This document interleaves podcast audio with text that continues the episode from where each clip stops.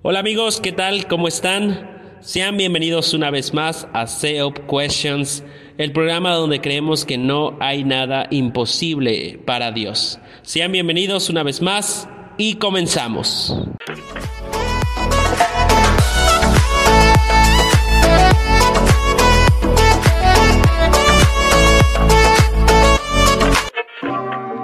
¿Qué tal a todos? Una vez más los saludo, sean bienvenidos. El día de hoy vamos a continuar respondiendo a las preguntas que surgen dentro de la comunidad cristiana y hablando un poquito acerca de estos temas, tratar de resolverlos, tratar de darles alguna respuesta. El día de hoy tenemos una pregunta interesante, si se puede llamar así. Interesante porque probablemente todos lo hemos escuchado alguna vez o probablemente te lo han dicho, te lo han dicho como para que tú reflexiones en algo así.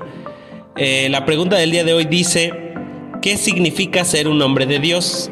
Estoy seguro que para las mujeres alguna vez se les ha dicho, tú tienes que buscar a un hombre de Dios. O en el caso de los hombres, se les ha dicho alguna vez, tú tienes que ser un hombre de Dios. Pero, ¿qué significa ser un hombre de Dios? ¿Qué, ¿Qué, es lo que conlleva ser un hombre de Dios? ¿O qué requisitos necesitamos para ser un hombre de Dios? Todos nosotros, como decía, lo hemos escuchado alguna vez esta frase y se escucha mucho en los círculos cristianos. Eh, dicha a veces a diversas personas, diversos tipos de personas. Existen personas que se les ha calificado de esta manera y hemos podido ver que muchas veces tiene que ver con el comportamiento de una persona o simplemente lo catalogamos en la conducta de una persona sobre la cual emitimos eh, alabanzas o elogios hacia una persona. Quizás a veces porque vimos algo bonito en él, vimos otras cosas diferentes a otras personas y lo catalogamos como un hombre de Dios. Eh, pero realmente recibir ese calificativo, el decir que tú eres o yo soy un hombre de Dios, es un calificativo de muy alto honor. Porque para empezar la frase está relacionado mucho con Dios. Quiere decir que eres un hombre de acuerdo a lo que Dios quiere. Entonces debemos considerar que una persona que es elogiado de esta manera está recibiendo un calificativo de muy alto honor. Y la verdad es que, como muchos dicen, el día de hoy, si hay algo que carece nuestro mundo, si es la gran necesidad de nuestro mundo actualmente, es la necesidad de que nos hacen falta hombres de Dios en, el mundo. Por ejemplo, el, eh, Pablo le dice a Timoteo, en, en, en 1 Timoteo, mas tú, oh hombre de Dios, huye de estas cosas y sigue la justicia, la piedad, la fe, el amor, la paciencia y la mansedumbre. Vean cómo inicia este versículo. Mas tú, oh hombre de Dios. También, por ejemplo, Pablo también diciendo en Primera de Corintios, velad, estad firmes y portaos varonilmente. Quiere decir que ese comportamiento de hombre, de varón, de hombre de Dios, es algo que debe caracterizar a algunos cristianos. Pero ¿qué significa esta frase? Cuando decimos que alguien debe comportarse como un hombre, como un hombre de Dios, portarse como hombre varonilmente, como dice Pablo, no lo estamos interpretando de acuerdo a como el mundo cree que debería ser un hombre, porque actualmente, y de hecho en un tema pasado, si tú no lo has visto, te invito a escuchar el podcast anterior hablando acerca del machismo Actualmente se resalta mucho acerca de la figura del, hombre eh, como el hombre que no se deja eh, manipular, que no deja, que no llora, que no se deja, que se aguanta. Para el mundo eso es un verdadero hombre. Sin embargo, para Dios, eh, solo en Cristo Jesús un hombre puede llegar a ser un hombre verdaderamente. Es solamente a través de Jesús, porque Jesús fue el hombre perfecto. Y como decíamos, hoy en día en el mundo existe una crisis, una crisis de falta de hombres. Y de hecho, desde el tiempo de Salomón, Salomón decía algo interesante en Proverbios 26. Muchos hombres proclaman cada uno su propia verdad, su propia bondad, perdón. Pero hombre de verdad, ¿quién lo hallará? pregunta Salomón. Entonces, la gente necesita buenos modelos o ejemplos de lo que debe ser un verdadero hombre. También esta crisis la pasa muchos hogares que necesitan hombres de verdad. Hombres que sean los esposos, hombres que sean padres responsables, los padres que deben ser. Las iglesias tienen necesidad de estos hombres de Dios también. Hombres comprometidos, hombres valientes, hombres que se esfuercen por servir en la obra del Señor. Cuando hablamos de hombre de Dios, estamos describiendo a un hombre que sigue a Dios en todos los sentidos.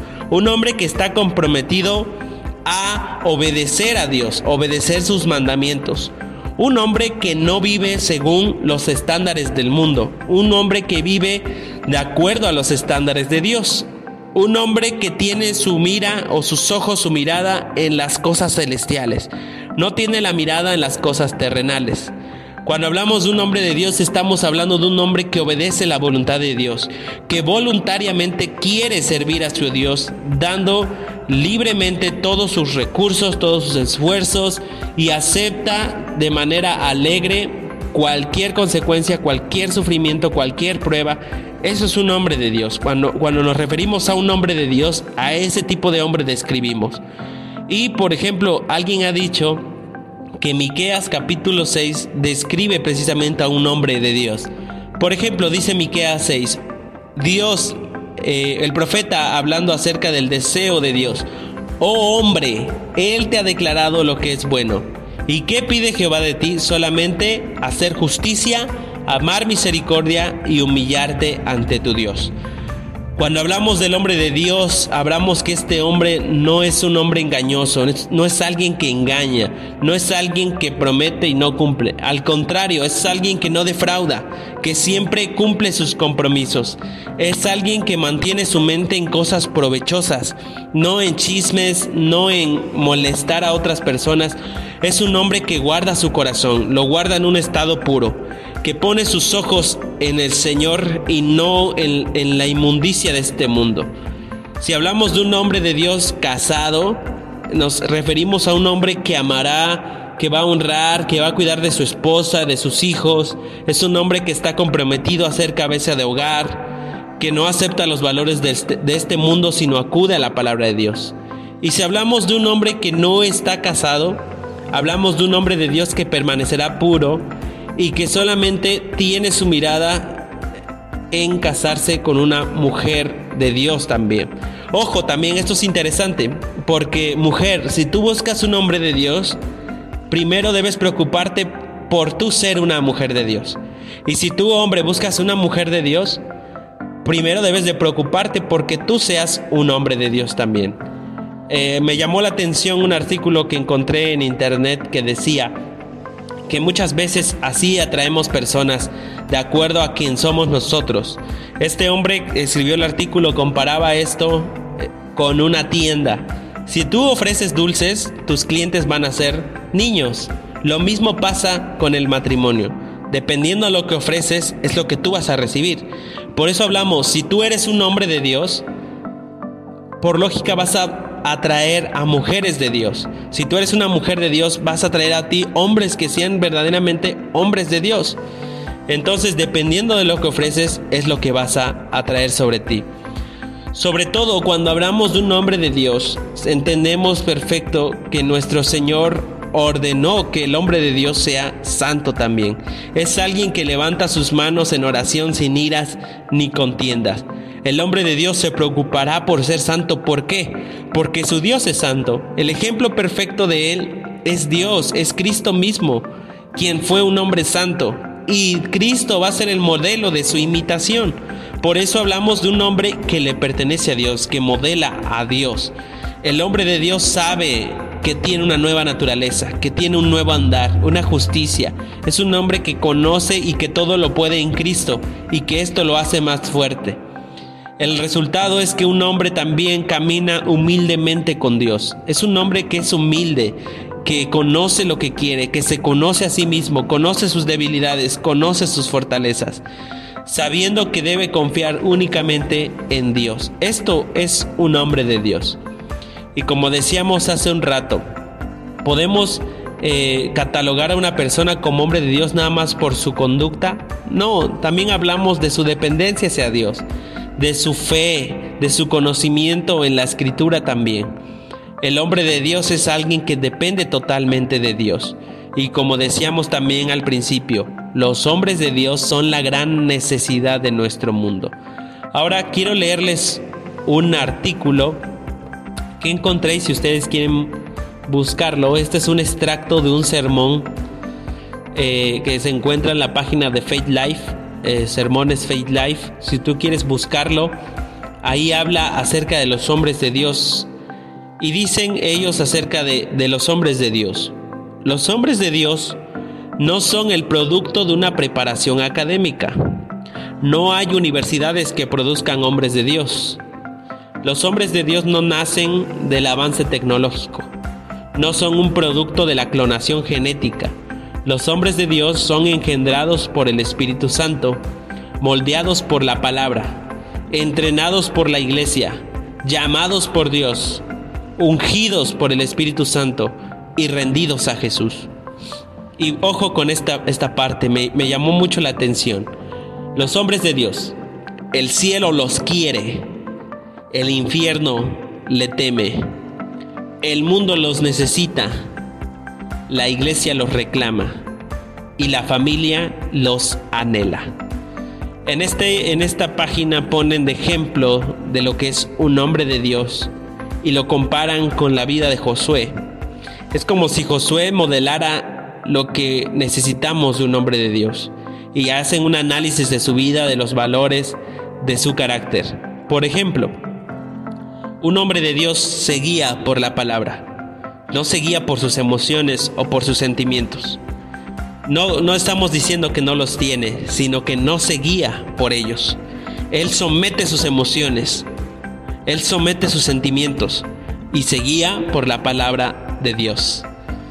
Un hombre de Dios también sabe adorar, sabe vivir en comunión con Dios, sabe vivir en comunión con la iglesia. El hombre de Dios reconoce la importancia de la presencia de Dios en su vida. El hombre de Dios sabe que sin Dios no puede hacer nada. Reconoce la presencia de Dios en su vida.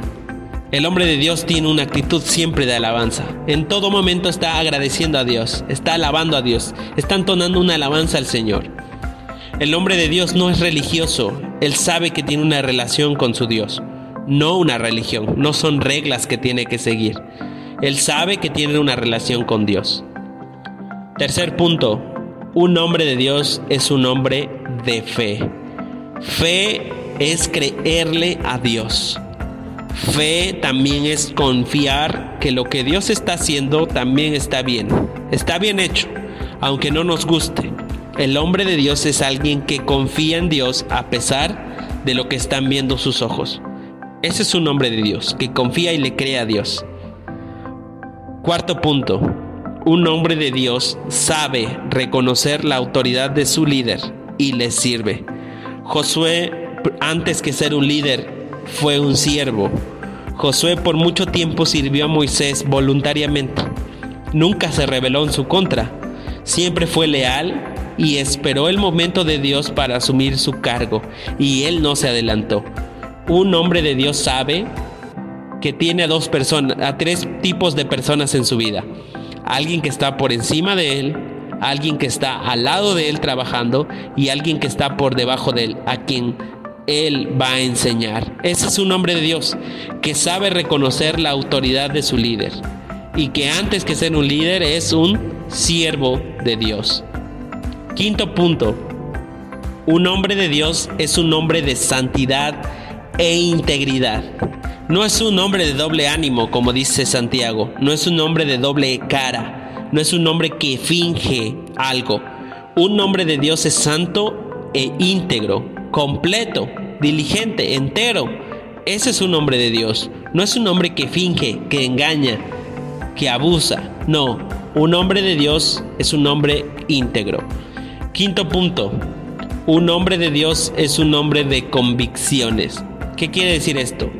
Que es una convicción, es una idea que tienes bien presente.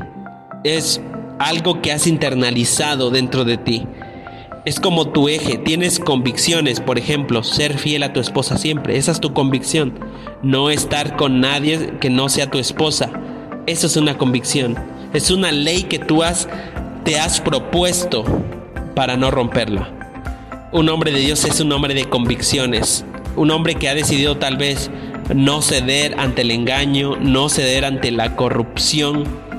Es un hombre que tal vez no quiera mentir, es un hombre que no se guía por las emociones ni los sentimientos, sino que se guía por sus convicciones. Entonces, en este extracto muestra algunos ejemplos de lo que debe ser un hombre de Dios. Si tú quieres ser un hombre de Dios o una mujer de Dios, porque aquí el, el tema es casi lo mismo, puede ser un hombre o una mujer de Dios. Y como su nombre lo dice, si tú quieres serlo, tienes que depender más de Dios. No estamos hablando, aunque listamos muchas características, no estamos hablando de cumplir estos requisitos. Estamos hablando de que estos requisitos serán el resultado de que tú te sometas más a Dios, de que tú trates de reflejar más a Dios. Porque como decía Carlos Spurgeon, entre más cerca estás de Dios, más de Dios será visto en ti. Cercanía a Dios trae parecido a Dios. Entre más cerca estés de Dios, más de Dios será visto en ti. Entonces hablamos de que tú tienes que acercarte más a Dios, someterte más a Dios y todas las demás cosas van a venir por añadidura. El ser íntegro, el ser responsable, el ser eh, eh, bondadoso, el ser un hombre de fe, el ser un hombre de convicciones, el ser un hombre que sabe adorar, viene por añadidura. Y como decíamos también, si a ti te han dicho, debes de buscarte un hombre de Dios, no esperes que el hombre de Dios se fije en ti si tú no eres una mujer de Dios. No esperes que una mujer de Dios se fije en ti si tú no eres un hombre de Dios. Dependiendo de lo que das, recibes. Si tú eres una persona que no le gusta asistir a la iglesia, que no le gusta comprometerse, que no le gusta servir a Dios, que no le gusta adorar a Dios, que no le gusta ser santo, que no es su interés el ser santo, tenga por seguro que va a traer ese tipo de personas a su vida. El hombre de Dios, los hombres de Dios se casan con mujeres de Dios y las mujeres de Dios se casan con hombres de Dios. Es, es, es, ese es el caso. Entonces, les dejamos este bonito podcast para que ustedes puedan escucharlo. No olviden seguirnos, estamos disponibles en Spotify y también en YouTube. Suscríbanse también a la página de la iglesia Centro Evangélico Orizaba Poniente y los esperamos en el siguiente episodio. Hasta pronto.